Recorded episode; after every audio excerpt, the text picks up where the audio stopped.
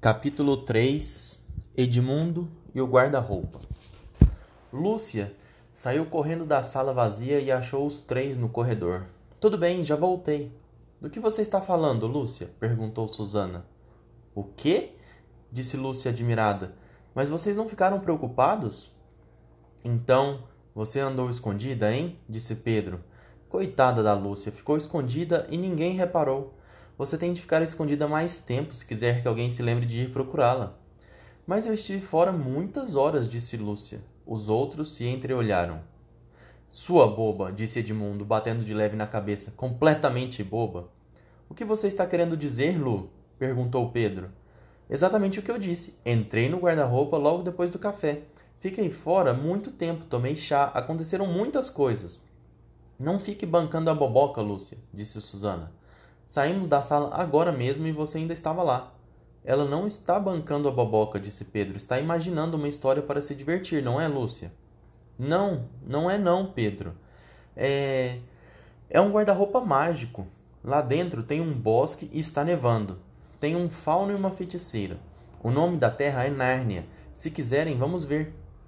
Os outros não sabiam o que pensar, mas Lúcia estava tão agitada que todos a acompanharam à sala. Ela correu à frente, abriu a porta do guarda-roupa e gritou: Vamos, entrem, vejam com seus próprios olhos. Mas que pateta, disse Susana, metendo a cabeça lá dentro e afastando os casacos. É um guarda-roupa comum. Olhem, lá está o fundo.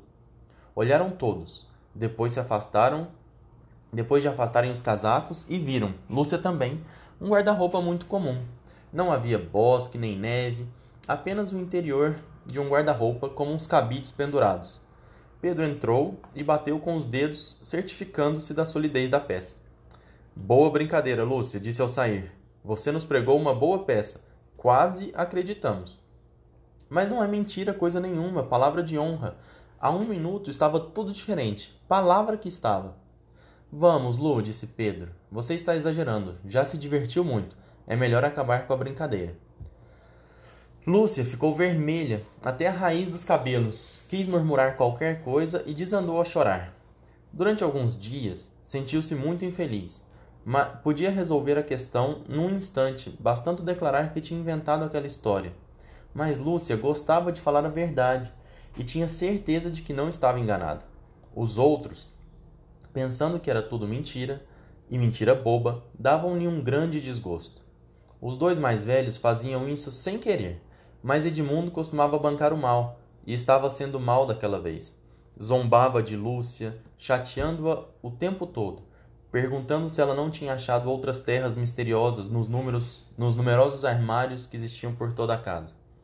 O pior é que esses dias eram para ter sido esplêndidos.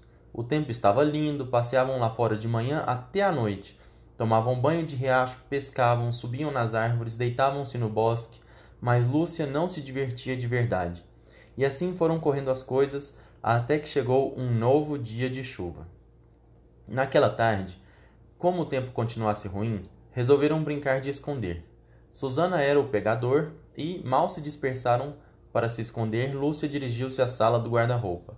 Não queria esconder-se lá dentro, pois isso certamente faria com que os outros voltassem a se lembrar daquele assunto desagradável mas queria pelo menos dar uma espiada, porque naquela altura ela própria já começava a se perguntar se Nárnia e o fauno não passavam de um sonho. A casa era tão grande e complicada, tão cheia de esconderijos, que ela pensou que teria tempo de dar uma espiada e se esconder em outro lugar. Mas, mal tinha se aproximado, ouviu passos no corredor e não teve outro remédio. Pulou para dentro do guarda-roupa e segurou a porta, pois sabia muito bem que era uma idiotice alguém fechar-se num guarda-roupa mesmo num guarda-roupa mágico. Eram os passos de Edmundo, que entrou na sala ainda a tempo de ver Lúcia sumir dentro do móvel. Sem hesitar, resolveu entrar também, não porque o considerasse um bom esconderijo, mas porque tinha vontade de continuar a chateá-la com seu mundo imaginário. Abriu a porta, os casacos estavam pendurados como sempre, cheirando a naftalina. Tudo era escuridão e silêncio, e não havia vestígios de Lúcia. Ela pensa que sou Susana e que vim pegá-la, por isso está quietinha lá no fundo, pensou Edmundo. Ele pulou para dentro e fechou a porta, esquecendo-se de que estava fazendo uma grande bobagem. Começou a procurar Lúcia no escuro, ficou muito admirado quando não a encontrou. Resolveu abrir de novo a porta para deixar entrar a luz. mas também não foi capaz de dar com a porta. Nada satisfeito, começou a andar desnorteado às apalpadelas em todas as direções. Chegou a gritar: Lúcia! Lu! Onde você está? Sei que está aí, sua boba! Mas ficou sem resposta. Notou até que a própria voz tinha um sorriso, um som curioso. Não o som que é de esperar dentro de um armário, mas um som ao ar livre. Observou também que de repente estava sentindo frio. Depois viu uma luz. Graças a Deus, a porta se abriu sozinha. Esquecendo-se completamente de Lúcia, começou a andar em direção à luz, julgando ser a porta do guarda-roupa. Mas em vez de dar na sala vazia, ficou espantado ao passar da sombra de umas árvores grossas para uma clareira, no meio de um bosque. Sentia sobre os pés a neve dura, e havia neve também nos ramos. O céu era azul pálido, o céu de uma bela manhã de inverno. Na frente dele, entre os troncos, o sol nascia vermelho e brilhante.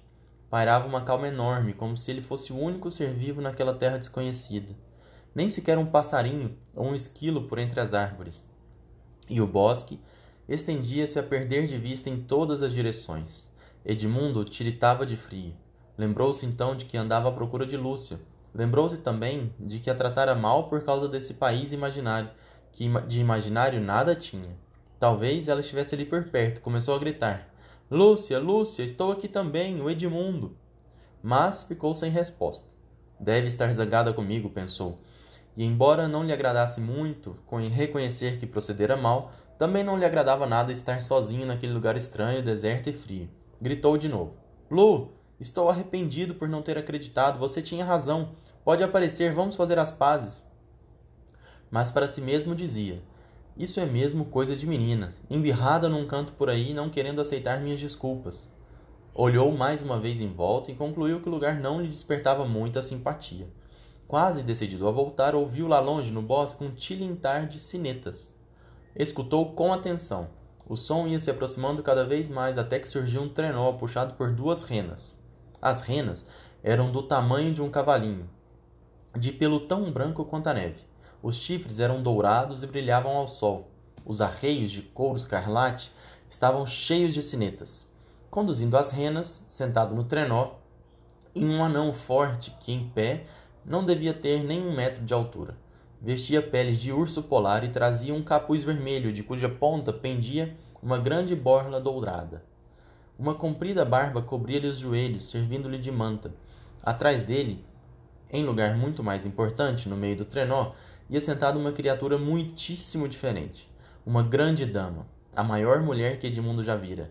Estava também envolta em peles brancas até o pescoço, e trazia na mão direita uma longa varinha dourada e uma coroa de ouro na cabeça. Seu rosto era branco, não apenas claro, branco como a neve, como papel, como açúcar. A boca se destacava, vermelhíssima.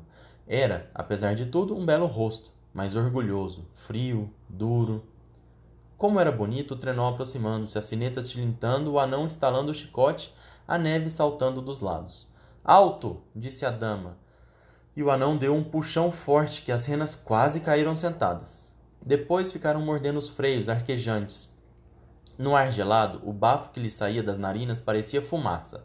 Ei, você! O que é você? perguntou a dama, cravando os olhos em Edmundo. Eu, eu. Meu nome é Edmundo, respondeu ele meio atrapalhado. Não estava gostando nada do jeito dela. A dama franziu as sobrancelhas. É assim que você fala a uma rainha? Perdão, majestade, mas eu não sabia. Não conhece a rainha de Nárnia? exclamou ela mais severa. Pois vai passar a me conhecer daqui por diante. Repito, o que é você? Queira desculpar, majestade. Não estou sabendo o que a senhora quer dizer. Eu ainda estou na escola, pelo menos estava. Agora estou de férias.